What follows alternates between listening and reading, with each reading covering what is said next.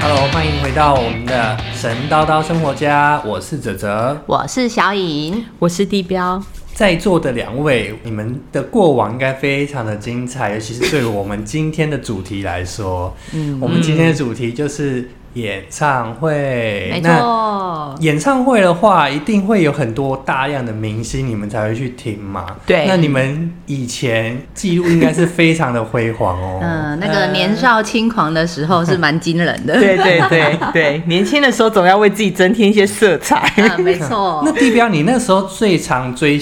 追的偶像或者是明星，大概是哪一类的啊？是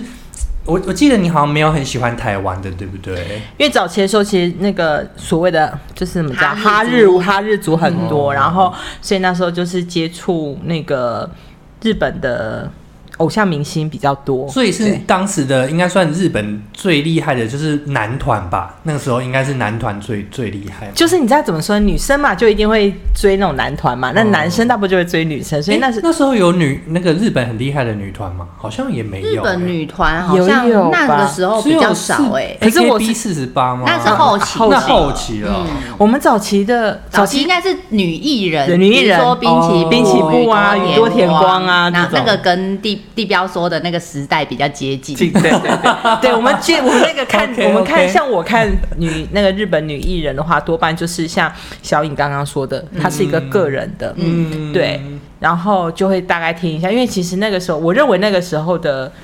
日本的流行音乐应该也是比较顶峰时期啦，嗯后面就比较少听。跟跟台湾比起来，就是那时候日本的确是比较好，而且很多日本艺人都会来台湾，就是发就是类似开演唱会或见面会之类的东西。之类的。嗯，没错。对。嗯嗯。然后其实那个时候应该也蛮年轻的时候啦，对，蛮年轻的时候都大概就是也是会就是追一些偶像团体啊、什么之类的。那那你最喜欢的团体大概有哪哪几个啊？其实我觉得我追的就是 focus 在同一个范围，就是我其实我追的是那个杰尼斯事务所的团体。哦杰尼斯，杰尼斯的，但是因为他有很多团嘛，那时候嗯早期大家都知道日本那个时候是杰尼斯的的江山嘛，嗯嗯嗯，所以那个时候大概就是很多都知道，但是其实会有你自己的本命团。然后我喜欢本命团是阿拉西，哦，对所以是跟他们相关的，其实都会追。然后看演唱会啊，或者是他们有一些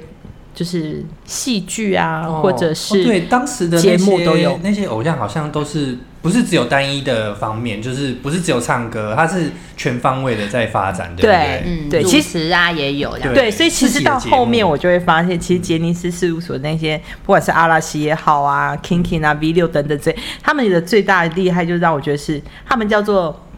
他就他怎么讲，让你的目光是适应的，就是洗眼球的一个状态，就是你只要开电视就看得就，看到他，对开电视就看得到。所以那个时候，呃，那时候我我们年我年轻的时候，可能那个网络哈没有那么多，所以其实我们都是下载下来看。哦，然后看的时候，你就会同一集，然后看好几次，然后多方视角，就觉得哇，他怎么这么，他讲话很有时，怎么怎么现，在就是 YouTube 在重播而已啊。啊对，有点类似是这样。其实有点像现在 YouTube 有一些那种就是韩团偶像的做法，他就是会拍那种个人的开麦拉的，嗯嗯嗯。就是哎、我只 focus 这个艺人他整场演唱的那个，那叫他的个人的，然后当然也有嗯只有他的那个整场画面而已。可是你知道以前我们的年代是没有这种东西的，就是没有像现在那么容易取得。对，你要看就要看全部。哦。然后他像，因为那个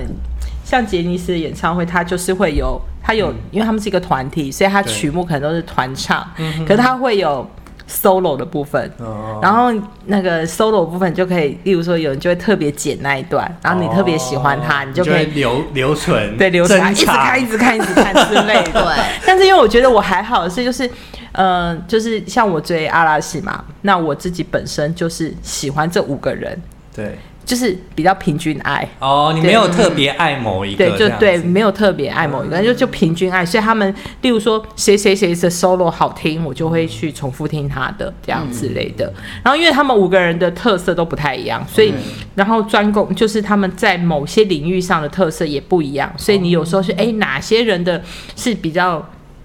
是我的，例如说唱歌啊，我喜欢的，我就可能会演戏、演戏啊。是，我就会特别在那几个方面去着重再多看一些这样子。嗯。对，这是比较是当时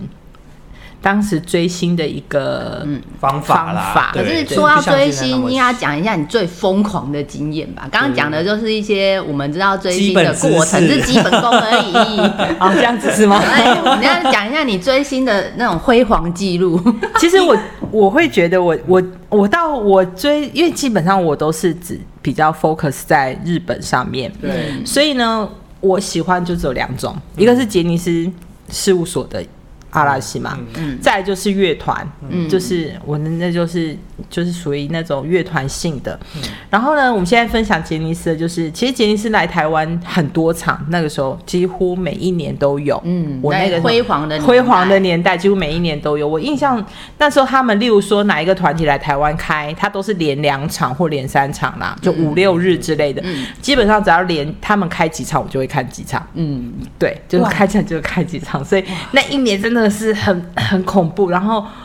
但是唯一他对我们很友善，就是他一年只来一个团体，哦，对他不会全部的团都来，他不会，例如说旗下的艺人，他不会旗。下的，比如说连续连续来好几个月，每个月来一团，那对对大家荷包就爆了。爆了。对，他好处就是他一年大概顶多真的来两团，但是一团是基本，所以其实你就会变成说，你一年如果不是阿拉西来，你也会去去看哦？，对会有，哦，真的哦，因为因为每个团的特色都不一样。应该说是喜欢杰尼斯那个氛围吧，对所以就是以前我们一起可能看阿拉西看完，然后后来哎、他的师弟团 News 出来，News 来开我们也照看啊，对对，会有这种感觉。对，就是因为每一团的特色都不太一样。嗯那杰尼斯我因为阿拉其实我本命团嘛，嗯所以我印所以他们我记得印象最深刻的应该就是香艳雅纪来台的时候，他先来场刊的时候啊。那时候是只有他一个人来，然后我们会收到消息嘛，然后那种最精彩就是我觉得追星族最厉害的就是他们的情报网。对，那时候就是有论坛，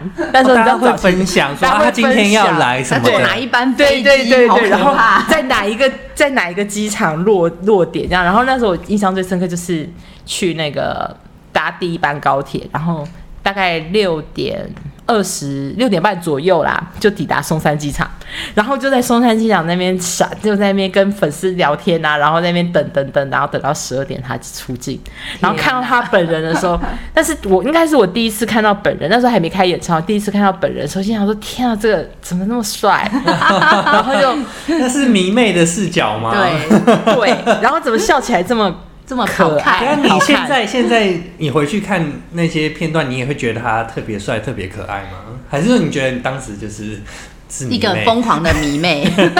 现在是因因为其实，好，那真的这点就好难演，这只能承认自己的年龄。因为其实我跟香香雅其实比我大大概两岁，一两岁左右，我们几乎同年，所以那时候看的时候就觉得妈，她怎么这么好看啊？然后就其实我那时候看是。就是第一次看到是很兴奋，然后就觉得哎，怎么跟照片上就是你在看，不管是视频还是图片，跟本人上还是会有一点点落差。然后就第一次看到，嗯，印象很深刻，然后就会很嗨，主要看到人很嗨啦。其实他，你说他长相落差，或者是现在去回去回味过去的话，其实还好。还好还好的意思就是说，我你现在我想起过去，我也觉得当时我去做这件事，我觉得有点疯狂。很疯狂，但是 但是想一想，还是觉得嗯，人不轻狂枉少年。对对对，但是但是值得，就是你会觉得但是值得，所以我觉得是还行。因为回味起来还是觉得，哎、以前做过这种事也对对对对，然后回想就觉得啊，当时的自己真有，对，真的真的真的就是这样，然后就真的去啊，然后那时候到就是机场去接他，去机场然后等，接机，然后那时候还会被，那时候父母都会不理解啊孩子为什么要干这种事。定啊，肯定啊然后我妈就会觉得我是疯子，可是我觉得不会，我就觉得很，现在回想就是非常的开心。对对。就是年轻的回忆，对，就是那时候是回忆无价。对对，那时候那时候我是还好，我觉得我算是理性，因为我接完机，我在那边等他，然后接完机他不是会上保姆车嘛对，然后就离开，我就没有追他后面哦，接下来的我记得以前的追星族还会跟疯狂的车包车包包车然后包车一直追行程车，好可怕。哦。对，因为我觉得，我觉得啦，就是喜欢归喜欢，但是还是要注重一下自己的安全。我我那时候在机场接机的时候，我印象最深刻就是那个。他们有请保全人员、保安呐、嗯嗯，就是保镖。然后那个保镖每个人都比他们还要高。然后遇到他们保他们的保镖的一个算是 leader 吧，他直接就说：“你们听清楚哦，听好哦，他等一下就出来，我会带他出来，你们就乖乖的，就不要超过这个封锁线，保证让你们三百六十度拍得到他。就我只能说。”那那我们那一批的粉丝算很理理性因为真的很乖，他真的让你三没百六十度拍到，嗯无死角的拍到香雅集，真的超开心。哦对，然后他还他不会让香雅纪走那么快，他会慢慢的带他走，所以你真的拍得到，所以就比较不会歌迷在那边推挤对，不会。然后所以我就真心觉得那个那个保保镖大哥人很好，就是那一个他们棒他们欸包他们那个包办的，就给这一家公司包办的那个，真的是做的挺好的。后面的话，后面他们师弟来来台之后，我就没有去接机，所以我不知道那个状况。可是听我们同号的是说还好。但是比较混乱一点，因为年纪比较小，嗯，要年纪又更小一点点，就会比较激动，激动就会有一点儿失控这样子。但是基本上都算有礼貌的，嗯不会冲上去，就是什么像其他国家那种冲上去拥抱这比较可怕。是那种有人听说过那种什么韩国私生饭吧，那那种比较可怕，对就是还会一直偷拍你啊什么的，我觉得那太恐怖了。对，其实是还好，嗯，对。然后另外一个就是这个是杰尼森，另外一个就是另外一个，我觉得也是我觉得乐追星印象可最深刻是乐团。那时候他们是二次来台，嗯然后他们有就是有一个 VIP 的票价，就是说你买 VIP 的票是可以。在演唱会结束之后，可以跟他们有握手这样。然后那时候我们跟我另外一个朋友就，因为我们他喜欢乐团，所以我们也就一起去看，然后就很兴奋。然后真的是也是大概七点就出现在，之前都是在 iPhone 嘛，大家都知道，啊就七点的时候就出现在那边，然后一直是等着抢票，对，在那边抢票 十二点的时候，你知道会召集亲朋好友帮忙，你知道吗？嗯，然后就在那边等，然后等等等，然后买到票，然后买到 VIP 的时候超级开心。真的。然后我去买的，因为他也是来几场，我就看几场啦。然后就是刚好那天是情人节，然后刚好那一天是情人节，然后看完演唱会，因为那个 VIP 很前面，嗯，所以真的是超级近距，你真的只要伸手就可以碰到主唱。哇哦，对，非常的近，然后我就觉得那个体验超棒。然后看完之后，他们整理一下，因为他们虽然不像杰尼斯有跳动啊，但是其实也是会流汗，因为那个灯光，那个镁光灯其实很热。嗯嗯然后他们就整理整理好一下之后就出来，然后就牵就有握手会的时候，你真的是非常近距离的看到的时候，我真的觉得天啊，视觉系艺人怎么这么帅。帅？那你握到手的时候，有觉得快要流泪了吗？就说我竟然握到本人，没有，我跟你讲，这个时候呢，不能不能真的，只能说他们也是蛮牺牲的。那我们这样啊牺牲牺牲。因为你会偷摸他，不管是谁，你都会偷摸他。不管你今天女生男生，你他会跟你握手，然后你会拉他这样子，你会去摸他手背啊！天哪，这样好痴汉哦。然后皮肤很皮肤很细致哦，尤其是他们主唱皮肤又白好啦人。生难得有对，然后机会可以近距离看，然后我就觉得，后来那个当时很兴奋，但是现在我回想说，我这样子好像有点怪怪的，有点痴汉，但是后来我就是你会摸一下他的手背，嗯，对你喜欢的，例如说像我喜欢他们的贝斯手跟主唱，我就会摸一下。然后他贝斯，我觉得因为他贝斯手是个非常视觉系的，然后又长得很清秀，眼睛很漂亮，然后我就多看他你。握他嘛，你握手这样握着，然后我会去。就是会抓他的手指，他手指很长，因为贝斯手弹贝斯手指很长，就会看到他手指很漂亮，手控，对你这时候就手追星的很厉害，，哇，这样子好期待。然后就出来之后就会特开心，因为刚好那天是情人节。嗯，对。然后出来之后就会，你就是会在有一种圆梦的感觉。对有一点 对。然后后来后来那个出来之后还有点时间嘛，就会在外面候场，就会等他们就是搭等他们离开上保姆车之类的，大概就是那样。你看你以前这样追星，一天就整天都在那，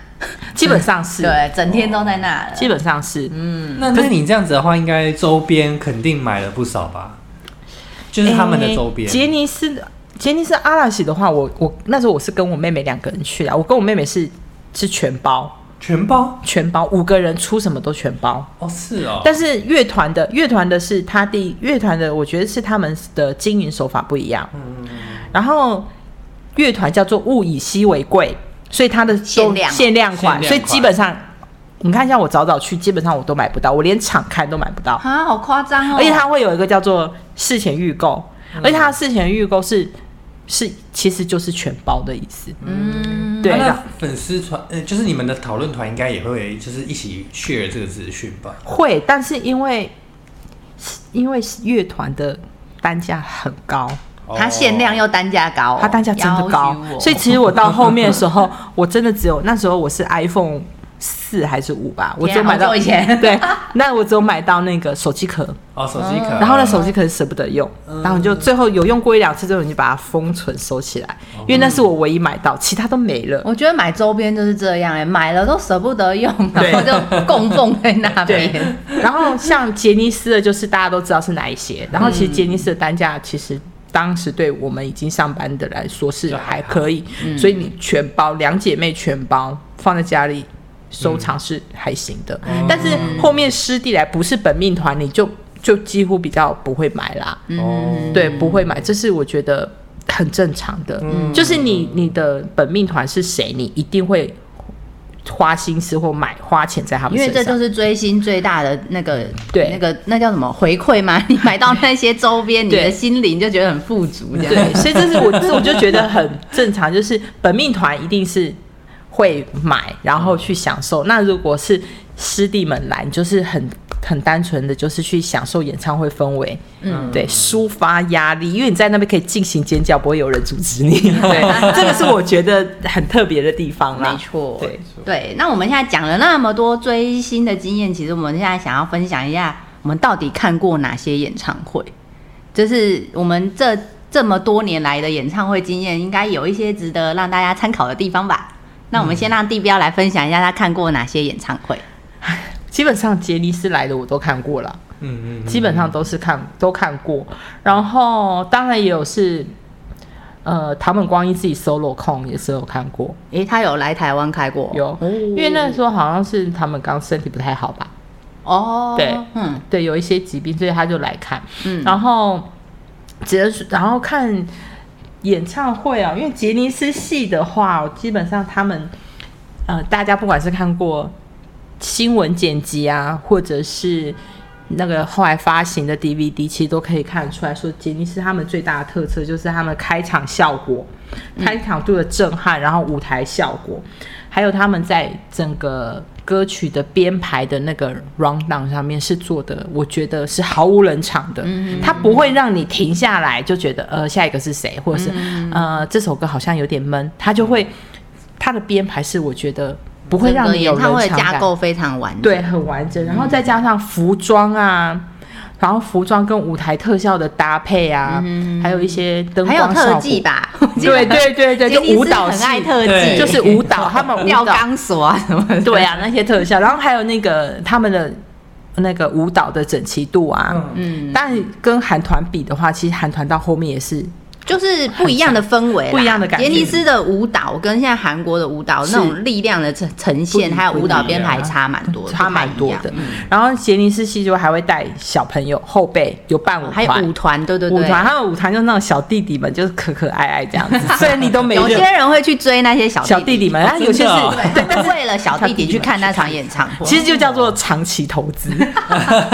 对，我们以那万一前他们没出道呢？就是压，只能选选择压有没有押对宝这样子。对，可是可是我们那个时代的杰尼斯应该不会押错，对，因为其实，在还没有出道的小杰尼斯，如果他已经很有人气，他真的之后大部分都会，出道。出道，对，很少。我我现在我们那时候追的时候，几乎后面小朋友都都有出道，好像都有对。但是后来最后经营的怎么样，就是随着时光的流逝，时代的变变迁啊就不一样，这就很经营手法有经营点好像就不一样。跟不上时代。比如说后来现在不是什么 YouTube 啊，然后跟 IG、FB 各种粉丝经营，可是杰尼斯以前最严重的一个东西叫做肖像权，所以这些东西在杰尼斯是不能开通的。对对所以早期的杰尼斯哪有什么 IG，哪有什么粉丝专业是没有。这种东西的，你看不到他的脸啊，因为他脸都是钱。所以现在的那个粉丝们真的都还蛮幸运的，我们以前是没有这种东西的。对，但是但是那个那时候都是只能你真的只能透过官方嗯。的管道去看到他们，嗯。然后包含节目上，嗯。你如果比较就例如说像现在的自媒体频道是真的几乎看不到，对啊，对，嗯。然后所以最近他们不是有一些艺人自己开了 IG，然后自己开了什么 Twitter，哦，超多人追踪，因为它就是一种时代的象征，你知道，以前是不行的、不允许的这样子。对啊，所以看了杰尼实在就是乐团的啦。其实乐团我也是看个一两，就是其实就只有一个团体，嗯这样看完，然后我陪地标看过一次，看过一次我觉得好可怕哦。乐团，其实我觉得为什么好可怕？因为乐团那时候他们是那种 live house，因为我我自己看演唱会喜欢看有座位的，哦就是你买都是有座位票的，你就是站你站在你的位置上或者是坐着都没有关系，但是你有固定位置。可是乐团那种 live house 好可怕哦！你是买到票，你是照号码排进进去而已进去之后，你知道人海推挤吗？我从舞台的右边被推到左边，从前面又推到后面，看完我全身酸痛，我超可怕。对，就是他是这样。然后那个因为 大家会一直往前挤，就对了。很可怕，真的一直往前推挤。因为乐团跟杰尼斯系他们两个差别，第一个是场地差不一样，嗯然后人数也不一样。那乐团他们其实所谓乐团就是吉他手、贝斯手跟那个嗯 keyboard 手嘛，还有主唱，大部分是五到六人左右，就有点像是五月天那种的一个架构，乐团啊一个乐团。所以呢，他不会，他们就是单纯的就是一些。例如说演奏奏表演啊演奏表演，然后还有他们自己带动气氛的一个嗨度。嗯那基本上，因为它场地很小，就是说，像我们有时候会喂鱼，你知道吗？我们会买饲料，然后把饲料丢进水池塘里，说那鱼会冲上来那种场景，你知道吗？你可以想象得到吗？它就是类似这样拥挤的感觉。对对，这就是小影说他被被推到左边，然后又被挤到右边，然后最后又挤到中间的一个状态。所以小颖是这样不想吃饲料的鱼。我不想吃，没有。我当时本来想说，哎、我不是在前面嘛，我后来就是我默默的跑到左后方，然后等到不知道两首歌后面，我怎么又去右边了？我就觉得超可怕。对，然后那种氛，因为他的就很嗨，然后就是因为他们那种乐团，他会带一种节奏，所以大家会有一些什么专门的手势啊，摇滚乐嘛你摇滚乐会摆动什么之类。这个时候呢，如果这个时候我不得不说，女生可以留长头发，但是请绑头发，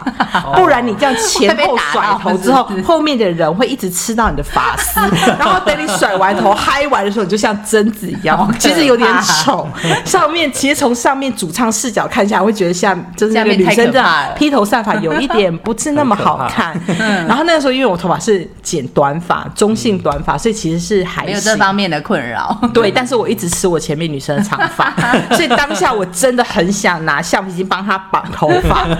对，所以我觉得有时候看演唱会哦，就是演唱会礼仪应该遵守的还是得要啦。可是你知道这种摇滚乐这么嗨的情况下，大家根本没有在管了。嗯不会啊，你绑马尾甩发也、啊你说绑头发啦，但是我是说大家真的推挤是很难，避。这我觉得是推挤是没有办法，因为你在一个嗨点的时候，其实大家去演唱会是一种，例如说舒压，然后享受、尽情尖叫，这个我觉得很好。因为像我自己也是这样但是我觉得一些比较小细节的，嗯就像我刚刚说的，你是长发型，但是至少绑一下，然后因为你要或是那种嗨歌要站起来，不要说哎、大家坐下，然后就冷静，对对整个场子都冷了。对对，但是因为因为那个像。像那个杰尼斯都是在什么巨蛋那种嗯台北小巨蛋，所以它是有座位，虽然大家不会坐，但是你站的位置就是会在你的那个位置那边，你不会有所谓向前冲，向前冲就摔下去了。这样嗯看台区的话可，是如果摇滚区也有人就是会像你说的鲤鱼的状况，就是可是我觉得这个也是还不好欸因为其实买你有买座位的，你就应该在你的位置上站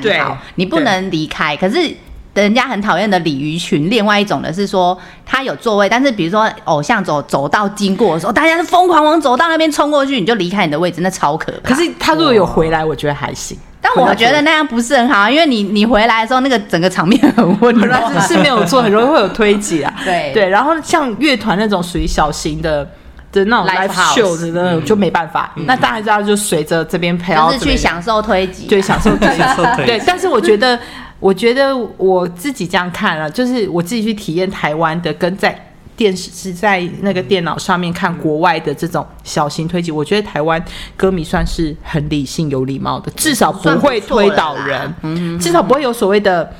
踩践踩这样哦踏这种的太不会所以其实我觉得台湾的那个歌迷的素质啊，品质是算不错真的算蛮水准很好。嗯，对，然后这是大概我追，因为他们因为疫大部分都是疫情前啊、疫情后开始就比较没有，那这些都是、呃年少轻狂的时候，对，其实到现在回想哦，其实是非常的，其实也没后悔过哎、嗯，就是一个很值得一再回味的回忆啊。，对 对，像现在可能已经有点岁数了之后，可能也没有像之前会有那种动力去追。那有时候跟一些小朋友们、妹妹们聊天的时候，聊到追星这一块的时候，他们都会问，因为其实父母都会反对嘛。嗯那我当时其实我买像我买阿拉西的周边，其实都是我六我靠那个寒暑假。嗯，去便利商店打工啊，或者是去卖场打工，嗯赚的钱存下来的去买。嗯，所以我觉得这个才是正确的，就是这个是用钱的方式啊，用钱的方式就是有多少能力去做多少事啊，不要打肿脸充胖子。对。然后，因为其实我我相信的，就像我当年追杰尼斯的时候，其实父母都是反对，但是你自己赚钱去买偶像的，其实你没有办法全包啦，你只能买自己最喜欢的。就有能力的话，对就就买自己喜喜欢的啊欢的，对。然后现在回像像现在回网啊，就是会觉得嗯行。然后跟那个小朋友们、那妹妹们聊天的时候，聊到这一块，我都会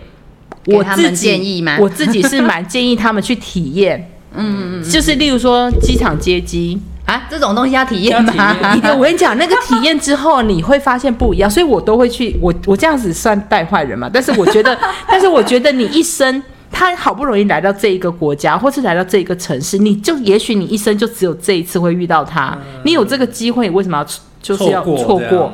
难道你要去日本蹲点吗？蹲不没有，到、可是我啊。我像我就没有在那个期望说我可以遇到这个人。我自己在追星的想法是比较理性的，我就觉得说，哎、我可以看到他演唱会的表演，我就很满意满足了。没有哎、我就觉得 我那时候其实不管是乐团也好，杰尼斯的也好，我就觉得很大概这一生大概真的只遇到一次。诶，那说到这个一生一次的机会，我觉得哎，小颖这边应该也是涉略不少，因为我知道，就是你之前应该不管是日本或台湾的明星偶像，你应该也是都有多少都有参与一些，对不对？嗯，没错，像地标刚刚分享的杰尼斯的演唱会，我好像也参加了不少场。对对真的对，当时也有一起疯过这样子。那我自己呢，其实呃。喜欢的艺人蛮广泛的，嗯，我没有说诶、只追一个艺人，然后很始终的那一种，对，你然后是比较广，它是比较深，这对样，子。他是比较深入的那种，它是可能周边全包，但我是比较倾向那种，就是我想要去参与那种演唱会的氛围。比如说，我喜欢像在台湾来讲的话，我最常参加的演唱会就是五月天的。对。对我应该看他们演唱会有十几年的历史了吧？哇，对，就是最早他们曾经在世运办第一次的演唱会的时候，那应该已经十年前、十几年前，那时候也有去，然后在高雄，然后这一次刚好呃前阵子四月一号高雄演唱会的热潮、那一波我也参加了。那当天呢，高雄非常多人，四月一号当天五月天在高雄试运开，然后阿妹在高雄巨蛋，然后呢那个什么大港开唱在什么那个高雄流行音乐中心那边，所以整个高雄非常热闹，都是人。然后五月天的演唱会，我自己是参加了很多场，我每一场都觉得感觉不一样。嗯，对，因为他们其实呃不同的巡回会有不同的主题。那像这次的话，是他们是复刻十年十几年前的一个演唱会在复刻，然后之前他们可能有出新的专辑的时候，就会办一个那个专辑的巡回演唱会。所以其实我诺亚方舟对诺亚方舟，或是那个什么无限人生，其实它就是不同的专辑去包装不同的演唱会内容。那这样子的形式，我会觉得对我来讲，我不会觉得说，哎、我看过他一场演唱会就够了。我会觉得说，哎、他每次有不同的巡回，他会有不同的舞台设计啊，然后演唱会内容，然后唱的歌单都不一样。那五月天最有名的，可能还有他的乐色话，对对对对对 因为他们实在太会讲一些很好笑的而事情因为五月天是一个算是产量很大的一个乐团的，就是他演唱会每年跨年一定会有线上演唱会，对这这几嗯年这样子。他们，我觉得是疫情这段时间，他们也还是很希望跟歌迷们就是同乐，所以线上演唱会跟线下实体演唱会，他们这几年其实都是努力的并行着。对对，然后像我自己在跨年，如果我没有去参加他们现场演唱会，我在家真的就会守着 YouTube，然后就跟着倒数这样子对。对，我觉得他们就是对经营演唱会这一块，应该算是台湾第一把交椅吧，嗯。因为他们自己不管是唱片公司的经营，或者是他们甚至所谓的必应创造，他们做很多舞台设计、这一块，其实真的都蛮厉害的。很很很厉害啊，嗯，对，就是像跟那个歌迷互动，维持在一个良好的互动关系，嗯，没错，对，就是始终的粉丝会产生啦，很多啊，所谓的舞迷，对对 对，非常多。可是像我不是，但是像像我就我不是始终的粉丝，但是嗯。像、就像小颖讲的那个跨年，如果你没有去参加活动的话，嗯其实基本上在家你就会 YouTube 点开，然后就会看，然后就一起倒数。我觉得我觉得五月天在这边确实很用心。对啊，而且你看，我们三个人，不管是泽泽还是地标还是我，我们共同有看过演唱会，应该就是五月天吧？没错，对，其实它就是一个，我觉得算是演唱会的一个大回忆对对大家的回忆，然后一个 指标，对，没错。那除了五月天以外，台湾艺人我最近比较有印象的是去年我刚好有去看阿妹在台北小巨蛋的演唱会，但这一场非常的特别，是因为一方面它刚好在疫情要爆炸之前。所举办，所以那个演唱会当时在售票的时候，它是采全场实名制，嗯，呃，我们在买票的时候就必须输入好你要看演唱会的人的名字，然后进场的时候他也会用那个演唱会门票跟也要你提供证件让他核对嗯你是不是本人。然后当时因为疫情快要爆发嘛，去年四月的时候，好像我记得五月就是大爆炸了嘛。对，然后四月那时候，我跟我朋友去看演唱会，真的超紧张，想说，哎，怎么办？又还没打疫苗啊，或者是打了疫苗也不知道有没有保险啊，就是各种害怕。到时候不能去怎么办对，然后呢，我们在去演唱会的那那那个整个行程，我们两个口罩真的都没有拿下来，因为那个时间点真的太敏感了，大家都很紧张、很害怕，不知道到底会发生什么事，然后我们连一口水都不敢喝，就整个演唱会就是口罩戴着，戴紧紧，从坐高铁到呃到小巨蛋，然后大家看完演唱会再回家，我们口罩都没有拿下来过，所以那时候看这场演唱会也是真的是记忆深刻啦。然后另外就是台北小巨蛋有阿妹条款嘛，大家也知道，哦就是不能跳对，禁止跳动。可是因为我那时候刚好是在那个，我是看看台区，然后大家虽然都真的都没有跳哦，可是你知道大家会有一个身体的律动。律动，嗯对，你知道那律动是很有感的吗？你知道你那个你站着你也觉得，哎、其实好像真的地板有点在摇晃，所以、嗯、我真的觉得，如果大家狂起就是发狂起来跳，是真的蛮厉害的。那那那这个条款可能就是小巨蛋结构不知道是有什么问题吧，大家可能真的不适合在小巨蛋就是大跳特跳这样子，。所以阿妹演唱会适合在那种平面的，所以现在现在这高雄听说就大跳特跳对啊，那那个都是高雄因为对。因为小巨蛋，我觉得也有可能是建筑结构的问题，对它像结构。对，嗯。像有时候也不太适合，它是怕人众太多的，而可是我且小巨蛋它的结构是偏高高又尖的蛋嘛，然后像高雄巨蛋是比较扁，然后比较平的蛋，哦。所以它们的结构我觉得应该还是会影响到整个整个设计啦，就是会让你的那个共振感。对共振感会差蛮多的。嗯，因为我觉得，因为我觉得演唱会就是这种在最嗨，然后随着音乐摆动，其实就是最最快舒放抒发那个压力、对啊，情像绪的一种五月天的那个，什么离开地球表面的时候，啊大家是疯了吧？就是大家狂跳啊，对对，所以这个演唱会的氛围，我觉得是我去看演唱会最想体会的东西。嗯对，然后刚刚有讲到高雄巨蛋嘛，那我曾经也在就是疫情前，那时候苏打绿在高雄也有开演唱会，嗯那我去看。然后他的演唱会也是我第一次体会是四四面舞台的那种演唱会，就是他的整个巨蛋的环蛋哦，一个圆圈圈是都可以坐人的。嗯，对，那种演唱会我觉得也蛮特别的，就是跟传统看到演唱会是舞台在正前方啊，或是中间有个小舞台的那种那种类型又不太一样。所以其实，在看演唱会的时候，不管是舞台设计，然后整个舞台的架构，其实都会影响你整个观赏演唱会的感觉，这样子。对对，然后这些是我在台湾看演唱会，就是台湾艺人的部分。然后刚刚有那个泽泽有提到，我有也是蛮爱，以前小时候也是追星，也是追哈日的这样子。喜欢日本对，也是喜欢日本。那刚刚地标讲的杰尼斯，我们以前也有一起看。对然后我自己另外呢，就是我那个年代就是所谓的平成歌姬嘛，哈，就是什么滨崎步、安室奈美惠、宇多田光，哈，那那个年代的这是经典。那那时候滨崎步也有来台湾开过两次演唱会，嗯我两次都有去。然后第一次去的时候，我那时候刚好认识一个一起买票的歌迷，他比较疯狂。然后我们一起去买周边的时候呢，我们刚好就被日本的工作人员访问，然后我们就拿着报纸，然后就是 就是有被拍摄。后来我去买那演唱会 D V T，我就看到我自己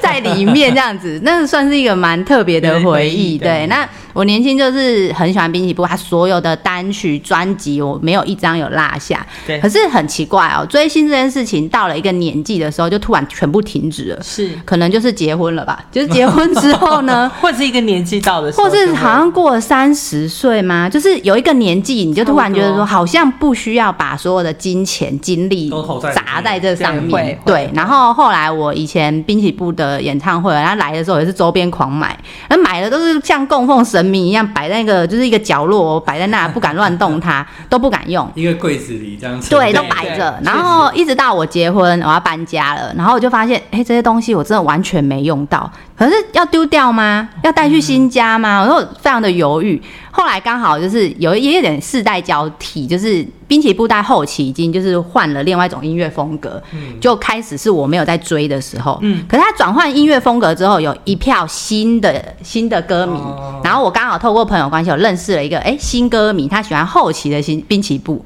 就透过朋友介绍之后，我就把所有的周边送他，哦你是送他？他非常的开心，因为我觉得其实就是一种歌迷的交流，我不想说还要特别去卖啊什么的，我觉得好有点麻烦。那他是真心的喜欢滨崎步，我以前也真心喜欢过，只是说。我现在没有以前的热情，但遇到那个有热情的人，我觉得把这种东西分享给他，我也非常开心。哦，这个我可以分享一下，嗯就是杰尼斯，我不是都大量产品嘛，然后周边包很多，对包含那个杂志啊什么的。我认识一个朋友，他一样住在高雄，但她结婚了，她老公不喜欢这些东西，嗯，但是丢掉对他这些丢掉或拿去回收得会舍不得，就他就发了一封 email 给我，问我可不可以接收接收保管包对，然后我就说好啊，应该也行。结果我就说好啊，没问题。他他只有跟我周边，他可能送给朋友了，嗯那他就剩下影音产品，就 DVD 啊、专辑啊那种的，然后还有一叠杂，还有杂志。他跟我说不多，我心想说哦好，没问题。结果他寄到我公司，你们猜猜几箱？我猜三大箱，我猜五箱，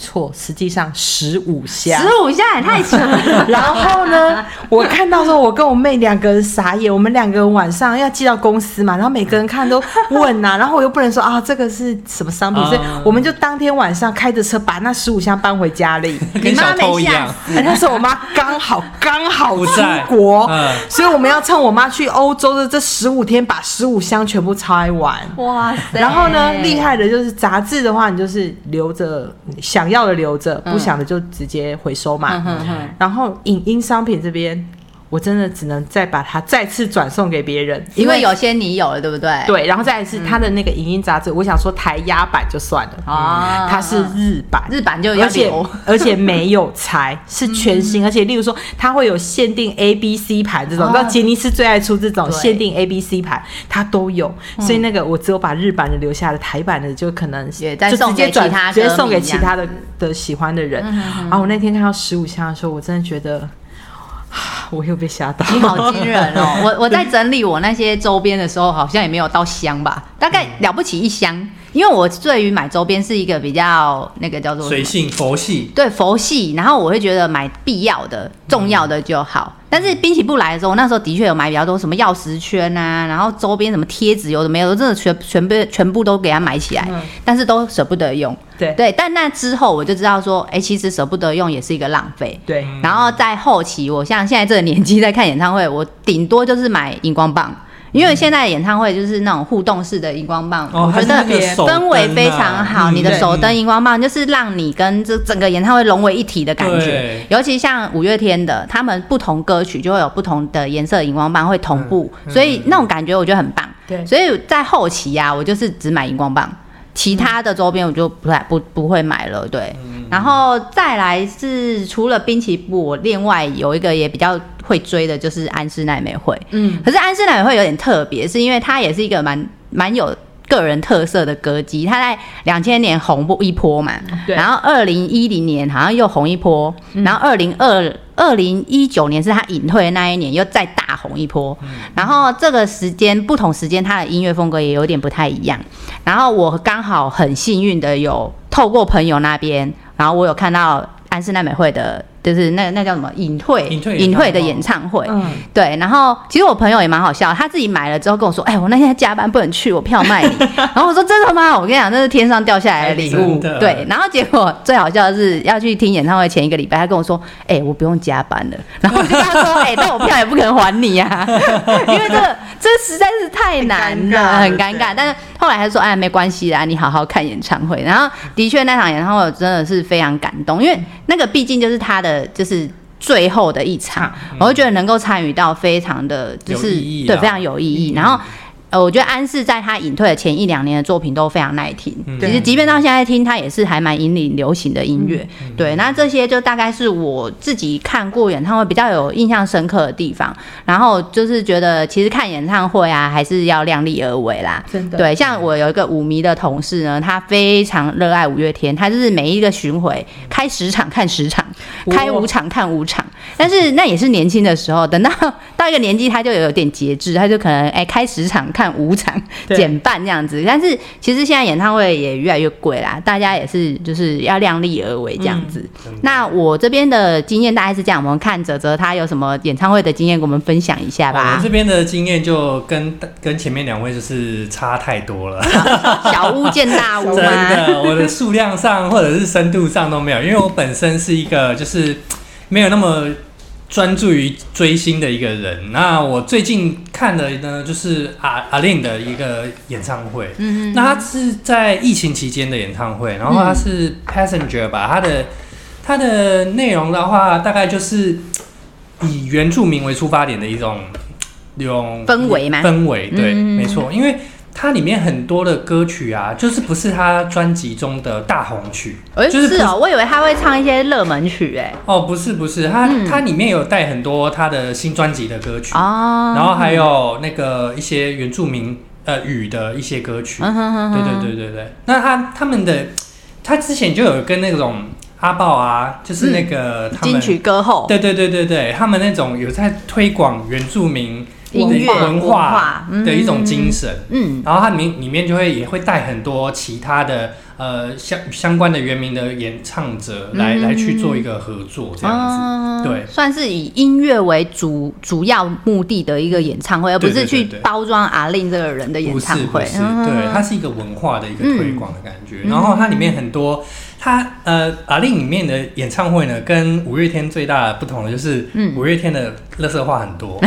对，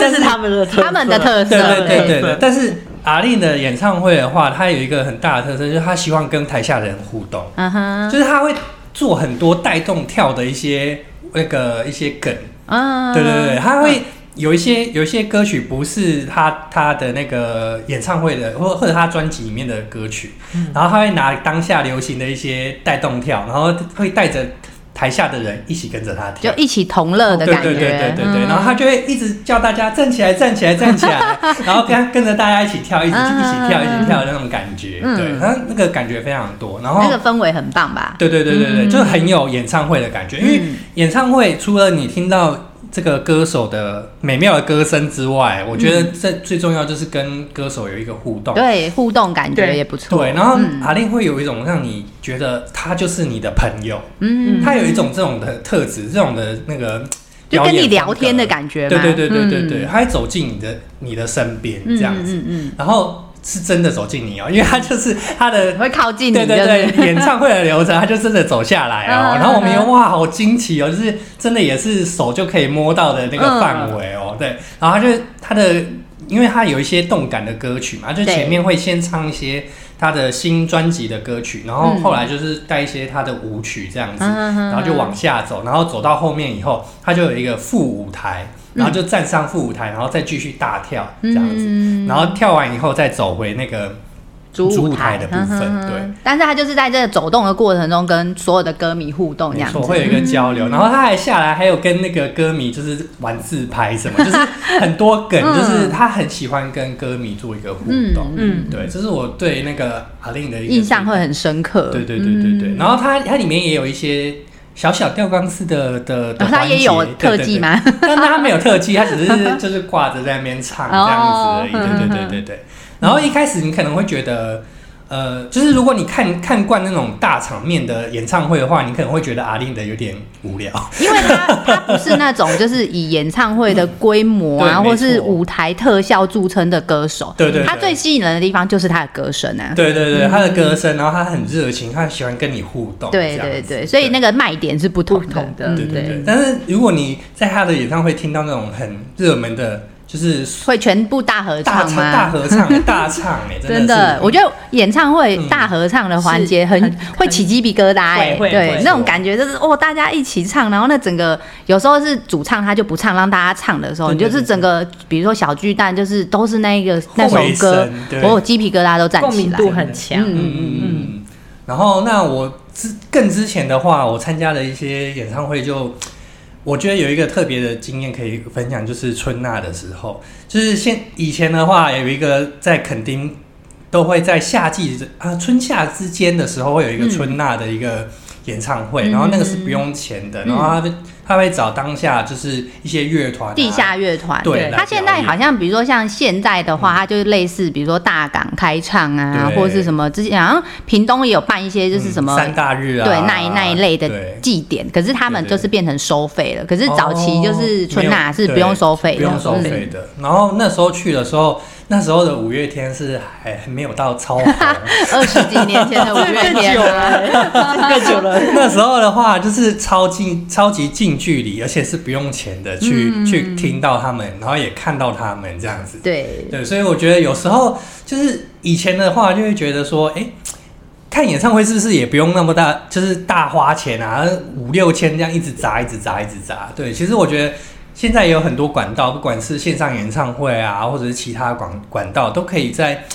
不用花钱的的方式下，可以去追到你喜欢的偶像。这样。嗯，对，就是花钱有一种享受，但不花钱也可以有另外一种享受。哎、那我们聊完这个演唱会的环节以后，我觉得日日本跟韩呃台湾或者是场地的大小，好像都会影响到我们这些观影的人的心情或感受、哎，嗯，没错，像呃，比如说我们常听到的小巨蛋，不管是高雄巨蛋、台北小巨蛋，他们的人数大概就是一万上下的人数，其实就看舞台的大小啦。对，那一万多人的演唱会，大概的感觉就是，你如果坐到看台区，那人就是可能只剩十公分，十公分。对，那可是如果像我这次去五月天，我们是去那个世运主场馆，嗯。它是可以容纳到四万五千人的场地，那人呢，大概就只剩一公分，只能看，只能 越来越小。那那种就是看大荧幕的。可是不管你是看荧幕呢，还是说，哎、你真的很运气很好，你买到摇滚区的前面几排，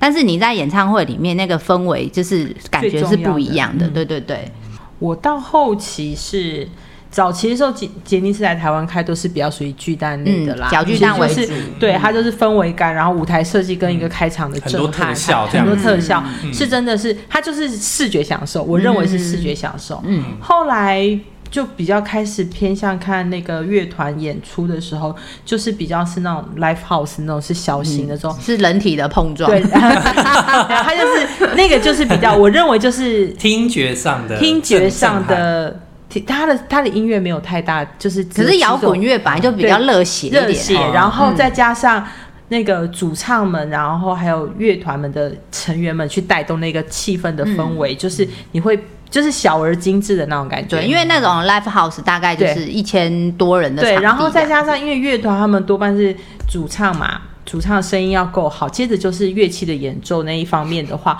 我会觉得在设备、音响设备方面，还有整个立体环绕设备那一块，就反而是成为重点，嗯，因为它很因为这种声音声音的渲染力会很强。嗯然后那时候其实我我其实我大部分都是在台北看，嗯。所以有几场是还不错。所以那那北流跟巨蛋的那个音效设备，你觉得还是有差，对不对？北流是我北流是我今年过完年的时候是去看那个舞台剧，就是那时候不是法国舞台剧是《罗密欧与朱丽叶》嘛，我就去那边看。然后因为其他地区我不比较少外出啦，到其他县市，然后我就选了北流之后，那也是因为知道它是新建的。然后就觉得哎没看过，然后你去试试看。结果我进去之后，深深被震撼。嗯，哦北流真的就是非常优，新场地有它的优势，就对他了对他的因为它的舞它的那个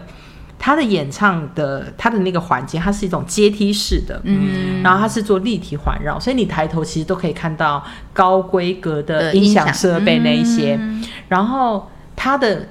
音乐，它所播放的音乐，不管是人的人的声音，还是乐器的演奏，甚至是播放本来已经录好的 CD 那一些的音音频的话，音质的话，它都非常的细，嗯听起来很舒服，很舒服。因为我看的是，因为目前北流好像都是先播这种音乐音乐剧的音乐剧或轻音乐的那种，嗯或者是交响乐的那种演出较多。对你去听会觉得哦，非常的。就是很享受在里头，嗯然后因为它是阶梯式，所以你那个声音是这样浅浅浅浅向上的，我就觉得是非常的舒服。那小巨蛋呢？小巨蛋呢，是因为它几第一个它范围大，嗯，嗯。然后再加上其实我曾经看过演唱会是会有爆音的，哦，就就是是喇叭爆爆掉，那种的，会突然有一下那个那个很快就修复回来，但是你那瞬间还是会成为一个记忆点。记，忆点，就像会有那种感觉。嗯，但是其他的像在北流是真的很推，但是因为它目前还没有，我这样看一下，大概还没有什么，比如说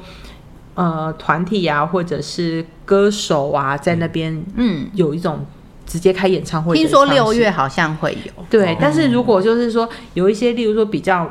像是艺术性的演出，嗯啊，有就像舞台剧啊，或是那个、不管是国内国外的，然后有机会在那边有开一些相关的活动的话，是建议大家可以去可以去享受一下享受看看北。流的那种超高标的音响设备，嗯真的很推荐，真的。对，可是像北流，它就是室内的环境嘛，嗯小巨蛋也是室内。那我其实也参加过几场是室外的，室外比如说台中体育场、哦。桃园棒球场，嗯，这种都是室外的。室外的，我觉得就是很受天气啊，像世运主场馆也算是室外的。所以如果你遇到下雨，你要穿雨衣听演唱会；如果是夏天，你就觉得快热死很了。热，对，所以室外场地也是蛮，就是蛮特别的，就是可以去享受看看。但是根据我这样子的很多演唱会这样听下来，真的是室内环境是很舒适的，我觉得差蛮多的。可是室外也有好处啊，像你就可以在室外就可以吃吃喝喝啊，好好像是可以真的吗对，但是我我就没有，也还好，我没有这方面的习惯。我就是大看演唱会，都只会带一个水，然后就是荧光棒，然后帽子。而且而且你也可以听你想听的歌手就好了，因为室外有可能就是像我刚刚讲春娜的话，就是会有好几组艺人，你就是可以对。只挑你要看的。可是但是你的是开放式的，我刚刚说的是还是一样，只有一组演唱会，比如说那个什么桃桃园的棒球场，哦。然后或者是台中的体育馆，它就是五月天只有他办演唱会在那边，所以他不是就是开放式可以让大家去听的，但是好像也是外面可以听得到吧？可以，但是我听演唱会从来没有在外面这边流连啊，我就是有票才会去。是没有错啦，对。嗯但是我觉得像泽泽那种去看那种开放式，其实嗯，它有好处，就是它真的是 free。对啊，像跨年演唱会也是属于对，开放式，但是有一个坏处就是你知道人。很多，我我觉得人多还好，是你喜欢的那个乐团被排到很后面的时候，你就啊等着你要花走不时间，等你要等。所以压轴啊，很多压轴都是最后再，过去啊。那 你就你就很远啊，可是你要等啊，你就很远欸。像我之前开海洋音乐季的时候，我喜欢的贝斯手其实有来台湾开，在有参加这个活动。嗯，那你真的只能早早到那边沙滩等，嗯。然后等等等等，然后你就会觉得怎么还没轮到他，嗯，然后就会等很久，就是用时间换取金钱。，对。对啊，那说到钱这件事情啊，其实我觉得这几年的观察，就觉得现在演唱会的票价真的是越来越高昂了呢。嗯对，我记得我年轻的时候，以前台北小巨蛋的摇滚区好像没有超过四千，或是四千左右吧。哦。但现在呢，看新闻，有一些韩团或什么厉害的国外团体一来，哎呦，那演唱会的票哦。都已经到五六七八千了呢。对，所以其实现在的票价真的是越来越贵，然后大家这荷包也是有点无力啊。对。对，但是又想要看艺人对，对对。只对，能折中找一个你最喜欢。如果在现在这种高昂的票价的状态下，嗯。其实真的只能就是只要看一场。量力而为量力而为，看一场就好，或者是哎、你就是如果你还是学生，你就是真的先从看台区开始看嘛。比如说蛋顶，好像 always 是八百嘛，就是台北小巨蛋的蛋顶，好像都是八百块但是真的非常的遥远。但是我 对，但是我觉得，但是我觉得，如果你一年那么多你那么多演出者里面，你挑一个你最喜欢的，他一年就只办那一次，嗯其实你就是把金钱投入在那一场。对啊，可是因为真的做淡顶，真的拿望远镜看，其实很享受度差蛮多。对，因为你如果比照台湾台湾的巨蛋的人数包的人数跟日本，例如说武道馆或者是横滨横滨体育馆那种大型的比的话，其实台湾是非常非常近距离可对，以只是跟国外的一些大型场地比起对，来，那你你在国外看，你相对的你买淡定，但是你、嗯。你你还是，其实，在国外，就举例来说，在横滨 Arena 你看的时候，你是站在二楼看台区，你还是得拿望远镜，因为它太大它。真的太大，你看不到。可是这个有一个很现实的事情啊，你要有票。对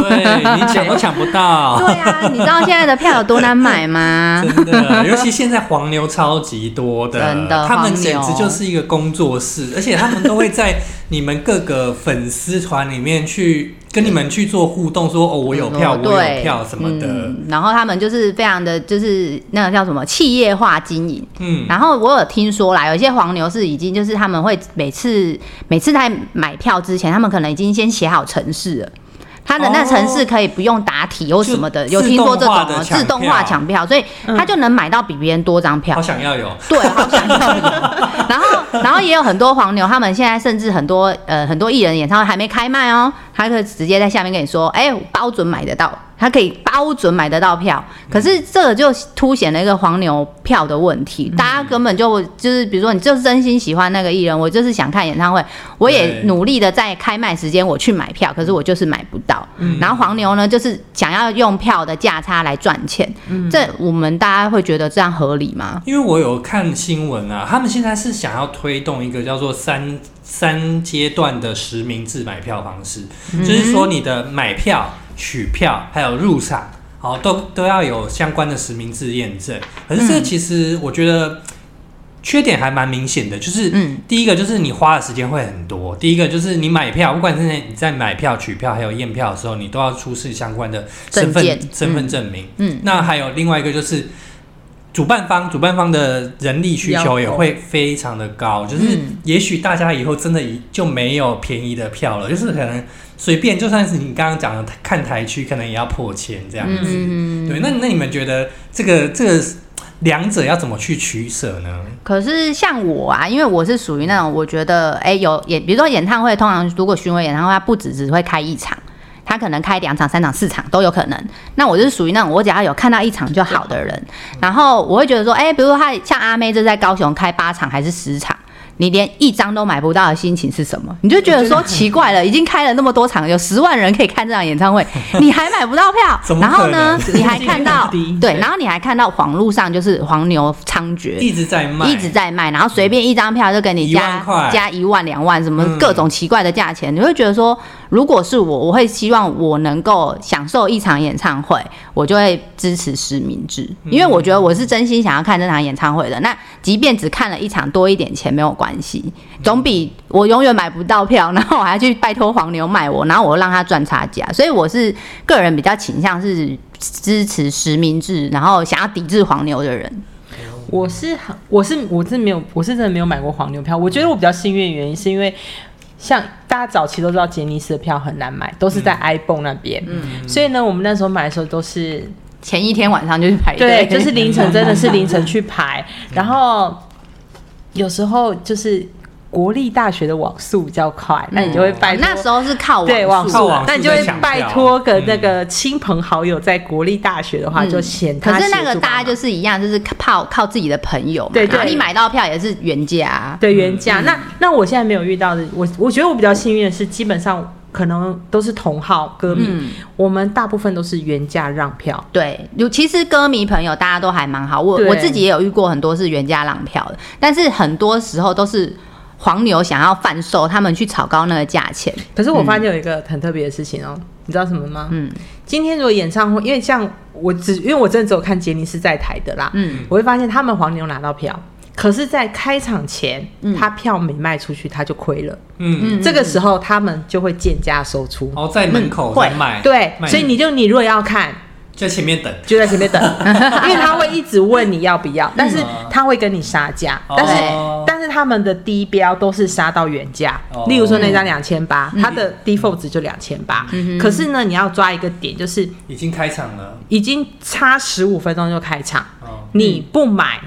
你可以你不买的话。就是他如果不卖出，他就亏这笔。嗯，但是呢，你知道买票的人有时候也会，你知道会想哦，没关系，我我等人，他等一下会把票拿过来。嗯你可以用这种微妙的心理战术去跟他、嗯。去跟他凹。去杀价，对，但是其实我会认为说，如果可能那时候早期的黄牛没有那么没有像现在我觉得现在黄牛比较恐怖哎、以前的黄牛、就是，而且现在看演唱会的人，我觉得啦，嗯。我们在我我们二十几岁的时候，我觉得看演唱会的人是少数，对。嗯但是我们现在这年纪，二十几岁到我们这年纪，可能都在看演唱会，可能是我们两倍的人在看演唱会，所以演唱会的票已经有点就是供不应求的状况，嗯。导致于黄牛更猖獗。对。对。而且还有很多很多的是，更多的是诈骗，啊，对。现，在该死的诈骗，超超多，就是你只要一付那个定金以后，人就消失人就了。消失了，嗯。他就没有再回应你了，然后就被封锁了，然后竟然这样子的诈骗行为，就层出不穷，嗯，很多人都会上当哎，很可怕哎，就是很多人都是会信以为真，就觉得嗯。说，哎，反正我先付定金也没关系。可是那个人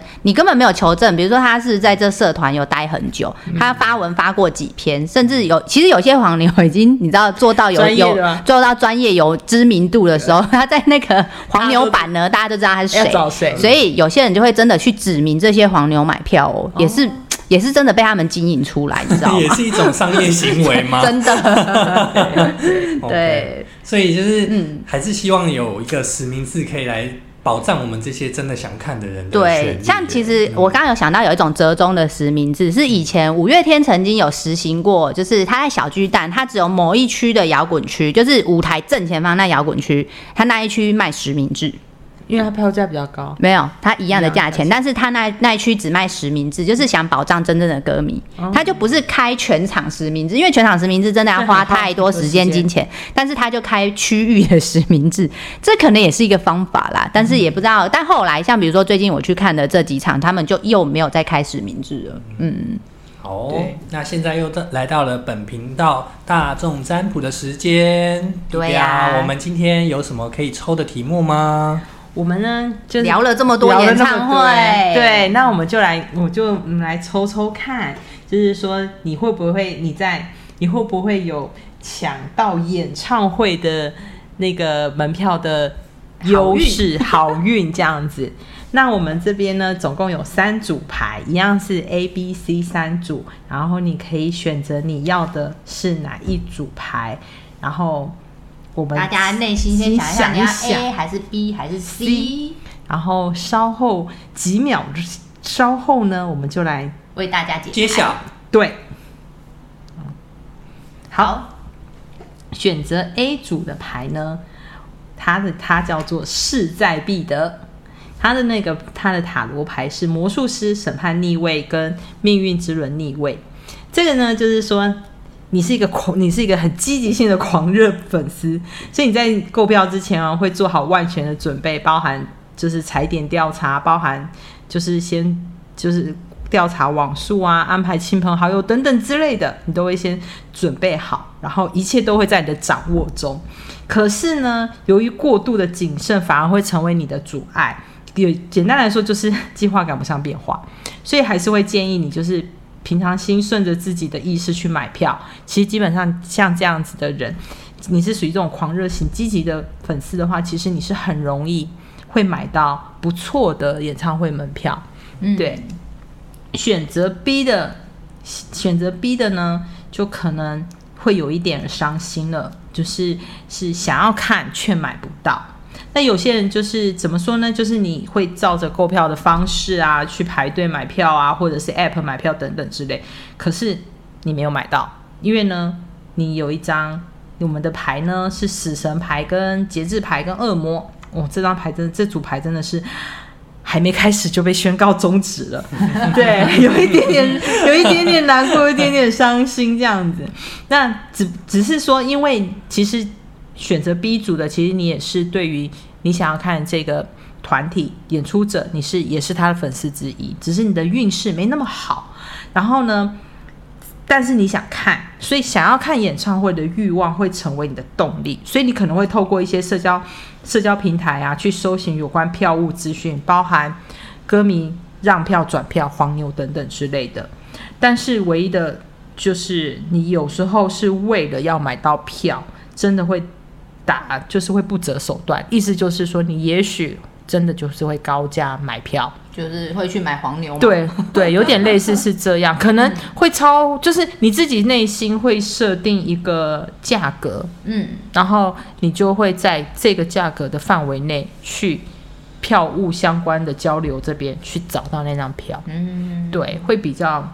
没有办法自己买到，就是。对，没有 对，但是因为你你因为你知道 B 组的的那个小伙伴们，就是你的运势比较不好嘛，你又出了死神，又出了魔术师，又是一张节制，确实在买不到到票却很想看的状态下，确实会真的会高价买买票，这个是一定会有的，因为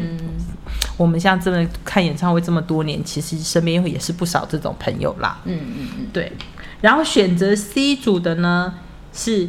他的那个，你可以算是一切随缘。那你的牌位，你抽到的牌呢是恋人逆位、隐者跟战车。那就意思就是说，呃，其实你也许是这一个团体的